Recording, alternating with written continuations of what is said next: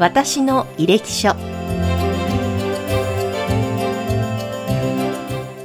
この番組は医療の第一線で活躍されている先生にこれまでの医療人としての反省と医療に対する考えをお聞きする番組です。これからの供養の形ハートインダイヤモンドの提供でお送りいたします。本日のゲストは北玉病院名誉院長の幕内春夫先生です。先生よろしくお願いいたします。よろしくお願いします。えーまずはじめにえー先生のこれまでのご経歴を皆様にご紹介したいと思います。先生は1973年東京大学医学部ご卒業。その後東京大学医学部胸部外科に入局されえーまたアメリカ南カリフォルニア大学心臓血管外科へ臨床留学も経験されました。そして虎ノ門病院循環器センター外科東京大学医学部胸部外科を経て、横浜労災病院心臓血管外科部長、また虎ノ門病院循環器センター外科部長、そして聖マリアンナ医科大学心臓血管外科教授を経て、現在は北玉病院名誉院長をなさっています。え本日はいろいろなお話を伺っていきます。どうぞよろしくお願いいたします。ます。えーまずこの番組先生のこれまでのご経歴いろいろと小さい頃から伺っているんですが先生は東京ご出身ということで。そうですね。はい、はい。あのお父様がうん。お医者様をなさってたという、はい。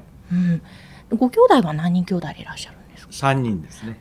私が一番下です。末っ子でいらっしゃるんですね、子供時代の先生というのはどのような感じで過ごされていたんですか？うーんそうですね。まあ特に、えー目立たないうんかったと思いますね。小学校時代。小学校時代はあの坊主だったんですよ。あそうなんです僕ら三人兄弟だけだからそういう意味では目目立ったんですけどもう成績も中ぐらい以下で、ね、まあ普通の小学生だったと思います、その時というのはその外科医でいらっしゃったというお父様うん。のことってどんなふうに子供心に見てらっしゃったんですか？いやーあの父はもうとにかく忙しくてですねあまりあの話したりすることも少なかったので本当に小さい頃はなんか父親が来るとちょっと逃げているような 感じもありましたね。そうなんですね、えがこうそお忙しいから会うのはたまに。う,、ーん。なんかお医者様としてこのお父様の背中を見て医者を目指そうとかそういう気持ちっていうのは小さい頃は？小さい頃は全くなかったです。えその後中学高校時代などはどんなふうに過ごされていたんですか、うん、まああの中学に入ってあのまああのどういうわけかちょっとずつ勉強ができるようになってですね、えーまあそれは多分まあ今考えてみるとうちにはテレビがなかったんですよ、ええ父親の方針でですね。だからまああの娯楽といえばラジオで野球を見たりえーレコードを聴いたりということだったので割と時間が十分あったのでね。だから大体僕は10時頃には寝てたんですよ。そうなんです、夜。健康的です、ええ。だからあのー8時間寝ないと僕はダメだと自分で思い込んでたのでそういう生活でしたね。それで友達が、まあ、中学高校だとうん試験の前は0時過ぎまでやってるなんて聞いてねもう大変驚いたことがあります。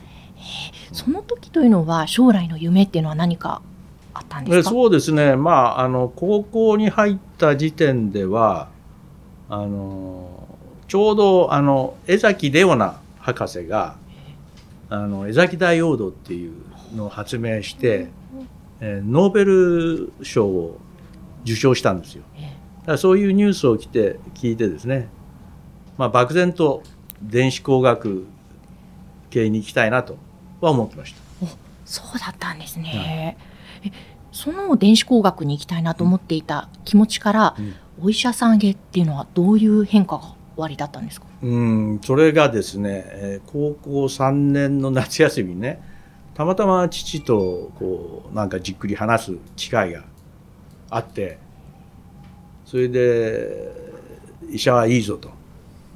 うんまあ戦争になっても大災害の時でも、まあ、どういう時でもね医者っていうのは必ず必要とされる職業だからって強く勧めたんですよ。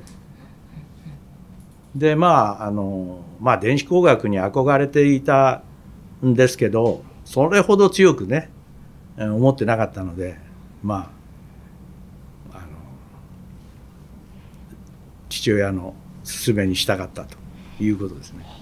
あでもさっきあの小さい頃はお父様お忙しかったから、うん。あんまりお話とかもそんなにあったりっていうのも少なかったっておっしゃってました、そこでじっくり話されたっていうのはそうですね。なかなか貴重なお時間だったんはいですか、、だからまあ父がまあ考えてたのかもしれないですけどね。わざわざそういう時間を取ったのかもしれないですけど。はいご兄弟もその医師のはい道なんみあの兄2人あの医学部に行ってたんでだ僕はまあ同じ道を進むのもなんだかなってそういうこともあったんですよね。う。ん。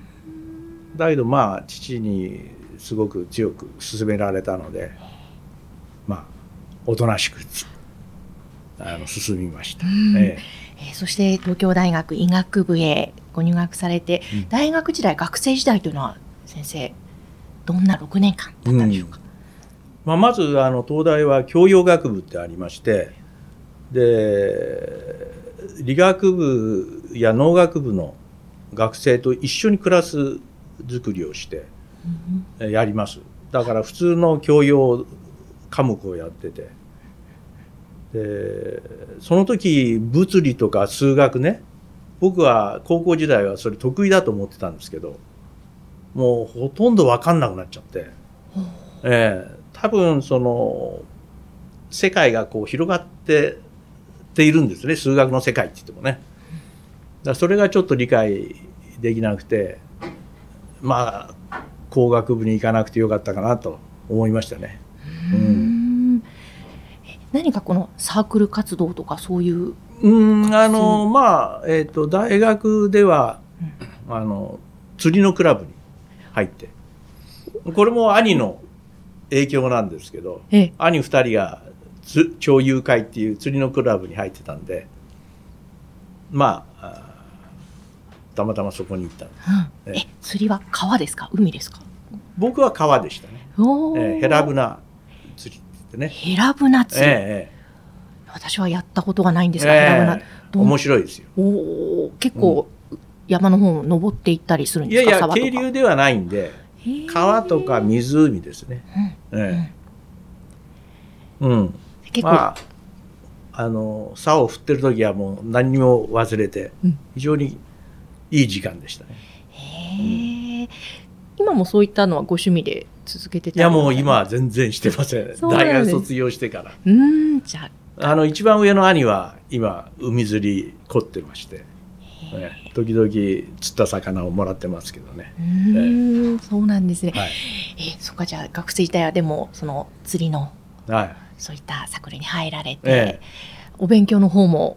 まあ勉強はですねあんまりしなかったですね。あそうなんです、あのとちょうど東大紛争が大学2年の時にありましてあ。その時麻雀を覚えちゃって、お。ええ。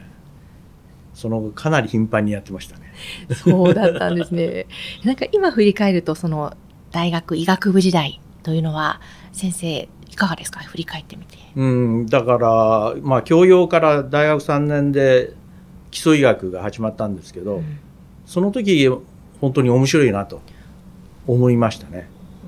だから本当に医学部行ってよかったなとその時痛感しました。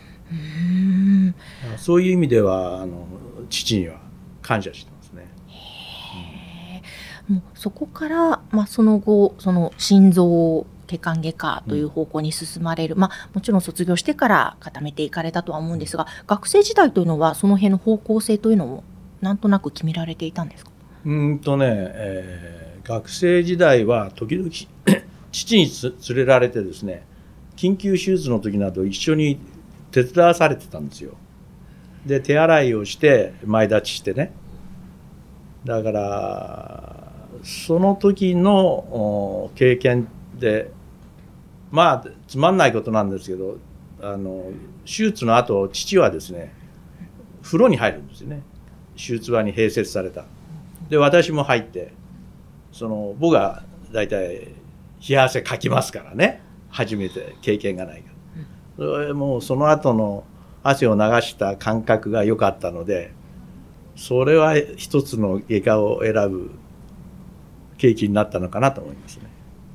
うん、それは汗を流す感覚が良かったっていうのはやっぱりこう、まあ、お父様が手が、うん、手術をされてそれを見て、うん、何か先生なりにもやっぱりあこのやりがいを感じるなっていうところが終わりだったそうですね。まあ、えー、まあ普通中中枢炎とかねそういう簡単な手術でしたから、えー、それほど強くは思わなかったんですけどとにかく、まあ手術気持ちいいなっていう 好きかもっていう感じがしましたね。そうだったんですね、うん、えー、そしてあの今日はその小さい頃から学生時代と、うん、えー、そういったお話を伺っていったんですがこの後はまた実際に医師としてのスタートされたその生活からお話、はい、ぜひ伺わせてください。はい。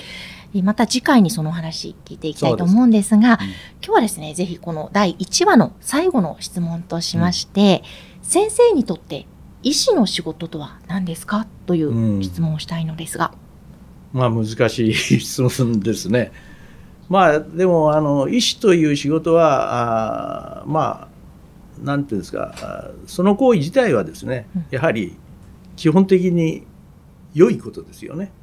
善ですから、まあそういう意味ではやりがいがあるなと思ってます。はい、うんただ一方ではあの人のね健康命を預かる仕事ですから、やはりあのきちんと自分を律する必要がありますしそれから、まあ、医学っていうのも日進月歩ですのでね、えー、それにきちんとキャッチアップしていかなくちゃならないなと思ってますけどね。まああの本当にやりがいのある仕事だったなと思います。あのぜひそのやりがいの部分またさらに具体的にこの後伺っていきたいと思います。はい、本日ありがとうございました。この番組は提供 USCI ジャパン株式会社インタビュアー山口智子でお送りいたしました。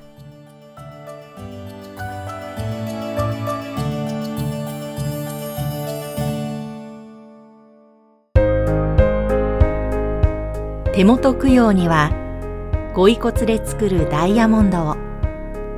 ハート・イン・ダイヤモンド。